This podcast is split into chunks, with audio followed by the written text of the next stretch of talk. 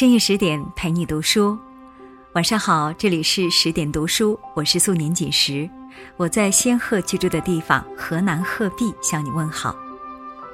今天我要和大家分享一篇文章，朱生豪醒来觉得甚是爱你。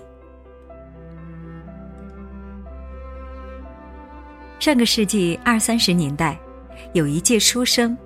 他用一根笔翻译了一百八十万字的莎士比亚全集。他给自己的妻子写了五百四十封情书，字字见真情，句句皆爱意。三十二年的短暂生命，泣血般的致力中国翻译事业。他所译的莎士比亚戏剧全集，是迄今中国莎士比亚作品的最完整的、质量较好的一本。他，就是朱生豪，一个世上最会说情话的男子。以前我老以为王小波、徐志摩还有沈从文是情书高手，后来我才晓得，什么叫天外有天，人外有人。在民国，还有一位低调至极的情书圣手，朱生豪。一九一二年二月二日。在浙江嘉兴鸳鸯湖畔的一个破落商人家庭里，一男孩诞生了。他的母亲叫朱佩霞，家里开布店。父亲陆润是店员，后来二人相恋并结了婚。朱生豪从小就是学霸，五岁上小学，成绩颇佳，九岁毕业时为甲等第一名。他们保长还亲自送来了红报单，家族一世荣光。但少年不幸，民国十一年家里的布店和袜厂倒闭，母亲病逝，而两年后父亲也不幸病故。曾经的快乐少年一夜间成了孤儿，独自在这世间流浪。幸好。他遇到了寡居的姑妈，在她的帮助下，他插班到秀班中学读书。一九二九年，朱生豪从学校毕业，因为成绩优秀，被校长推荐保送至杭州之江大学深造，并享受奖学金待遇。在之江大学，朱生豪主修中国文学，兼攻英语。有一位老师评价他。聪明才力不当以学生视之，英文甚深，之将办学数十年，恐无此不义之才也。大学四年级时，周生豪遇见自己的女神宋清如。宋清如出身书香门第，知书达理，关键特有个性。话说，他曾自作主张退了娃娃亲。他说：“我的婚姻。”绝不以嫁妆为代价。这话说的很霸气，在那个年代能把话说的这么淋漓洒脱，需要有足够大的勇气。在之江大学，宋清如穿衣不大讲究，她说：“女性穿华美衣服是自轻自贱。”还说：“认识我的是宋清如，不认识我的，我还是我。”宋清如英气勃勃，关键还才华横溢。施浙存读完他的新诗后，连连赞叹：“一文一诗，真如琼枝照眼。”我以为你有不下冰心之才能。周生豪当时在校园诗社，有天无意中看到一首诗《宝塔诗》，再看作者名字，竟是宋清如。周生豪读完后。微笑着低下头，没说话。几天后，宋清如莫名收到一封信，一瞧作者是朱生豪，羞涩的涨红了脸。从此，二人以诗会友，经常书信往来。有次去图书馆路上，朱生豪碰见宋清如，宋的旁边站着另一位男生，还是个小鲜肉，他们俩靠得很近。彼此间互动有些亲昵，猪的醋坛子翻了，他心想：哼，再不下手，我的女人就要被别人抢走了。于是，朱拿出杀手锏，写了三首情诗《鹧鸪天》，对宋表白。其一，楚楚身材可可名，当年意气亦纵横。同游伴侣呼才子，落笔文华寻不群。朝落月换庭云，秋山朗寺女儿身。不须耳鬓长丝伴，一笑低头意已清。其二，一昨秦山初见时，十分娇瘦，十分痴。席边款款吴侬语，笔底纤纤稚子诗。交尚浅，意先移，平生心绪诉君知。飞花似水出无意，可奈钟情不自是。其三，浙水东流无尽苍。人间暂聚一餐伤，阑珊春去积魂怨，挥手征车送夕阳。岁已散，空手扬，上言离别是寻常。谁知永罢河梁后，刻骨相思始自伤。大学毕业后，周生豪在上海世界书局做了英文编辑。而宋清如则留在之江大学读书。一九三七年，江浙沦陷，炮火纷飞，宋清如先后逃到重庆、成都教书，而周生豪依旧在上海工作。二人分居两地，又逢乱世，总忍不住会思念对方。没了办法，二人只好书信往来，你给我写信，我给你写信。书来书往，他们的恋爱谈了十年，十年之恋，九年都是在纸上谈的，信件积攒下来，势必堆成一座小山。可惜战乱频繁，宋清如写给朱生豪的信几乎全部遗失，而朱生豪写给宋清如的信，也只保留了一九三七年八月之前的。许多年后，朱生豪情书出版，收录了三百零八封情书，无数人称他为民国最会说情话的男人。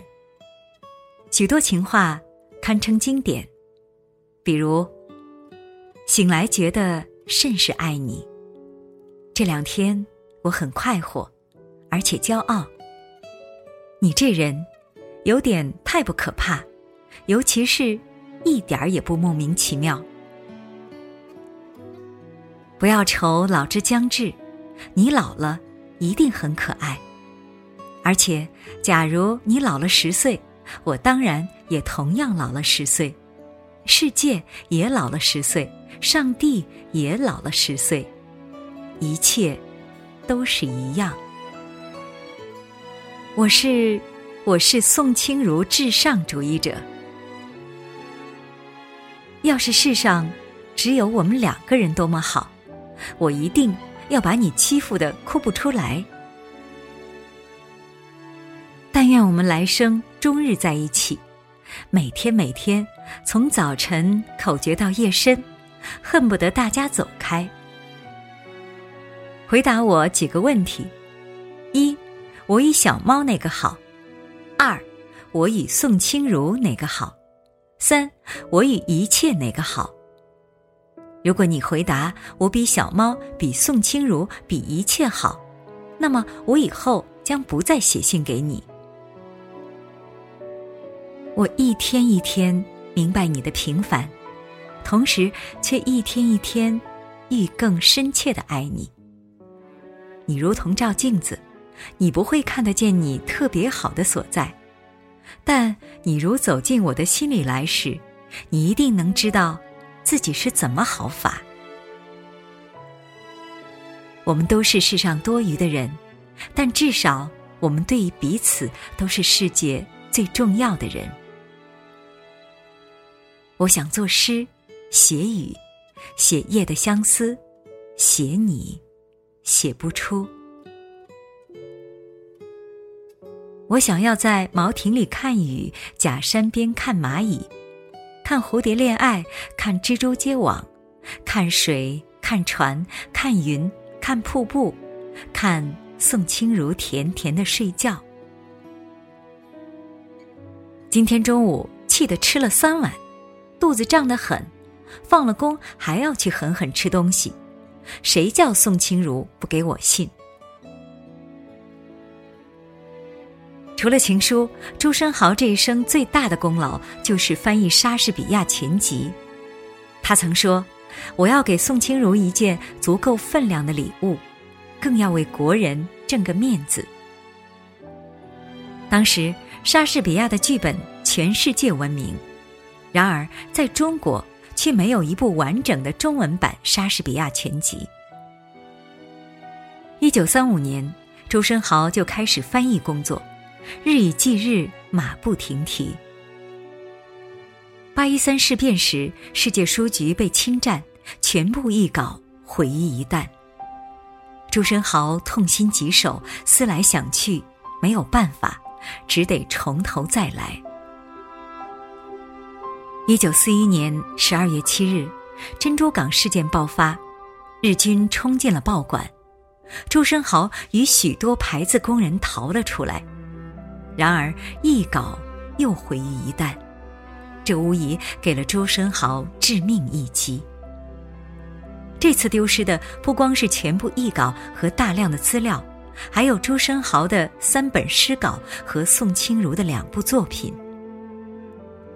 立刻从伤痛走出来的周生豪决定从头再来。一九四二年，苦练十年的两人终成眷属。虽没能如愿翻译完莎士比亚全集，但才子佳人总算有个圆满结局。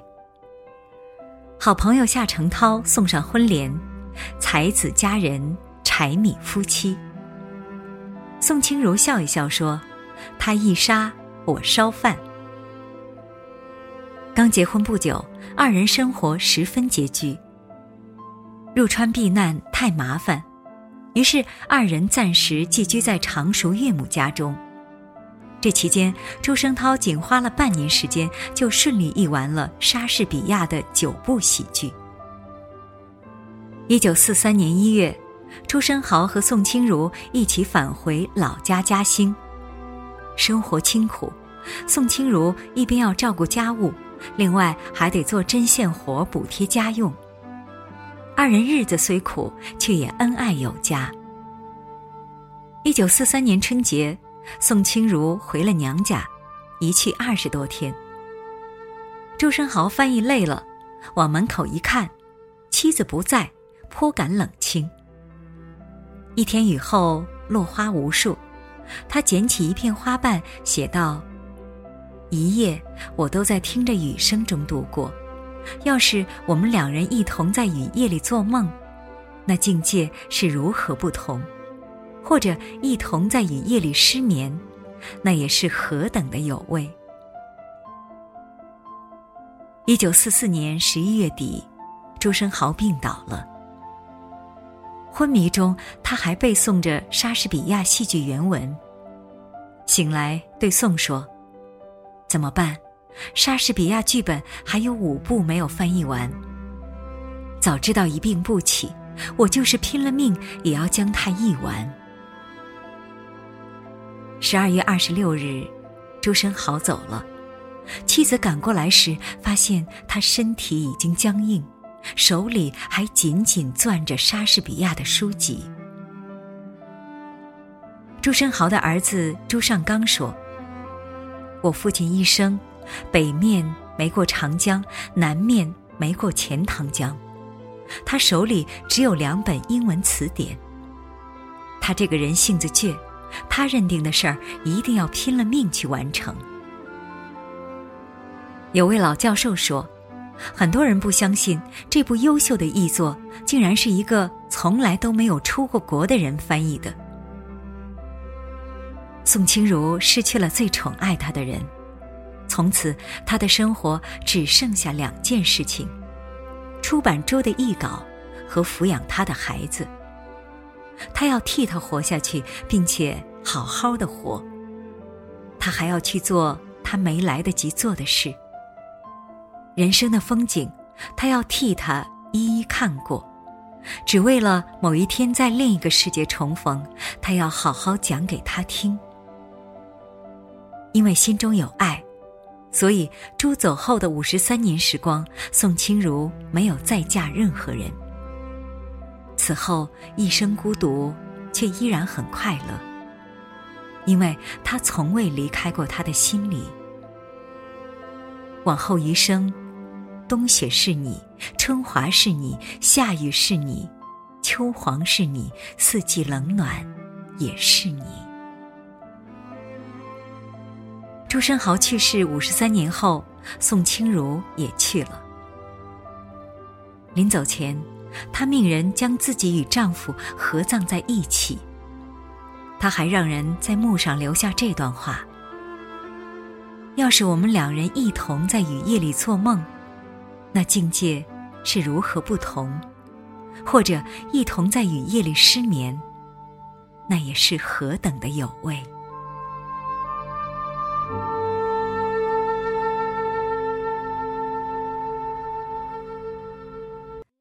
今天节目就到这里，我是素年锦时。如果你喜欢我的声音，想要听到我更多的声音作品，可以在文末找到我的个人资料，关注我的个人微信公众号“素年锦时 FM”。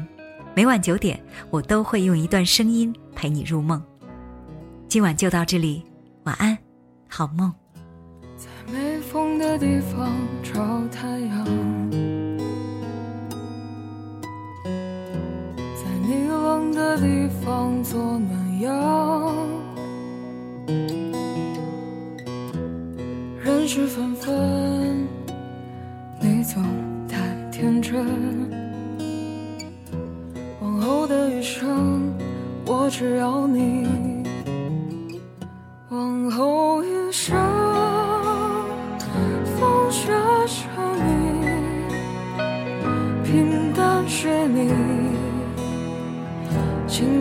是你，融化是你，心底温柔是你，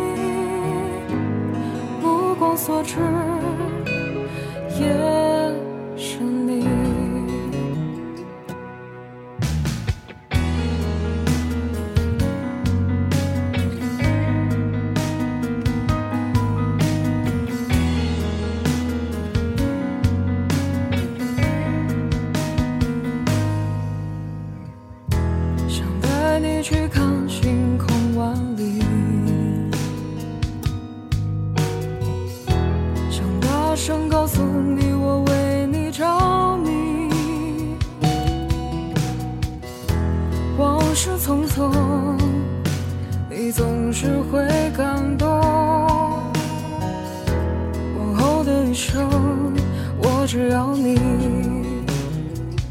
往后余生，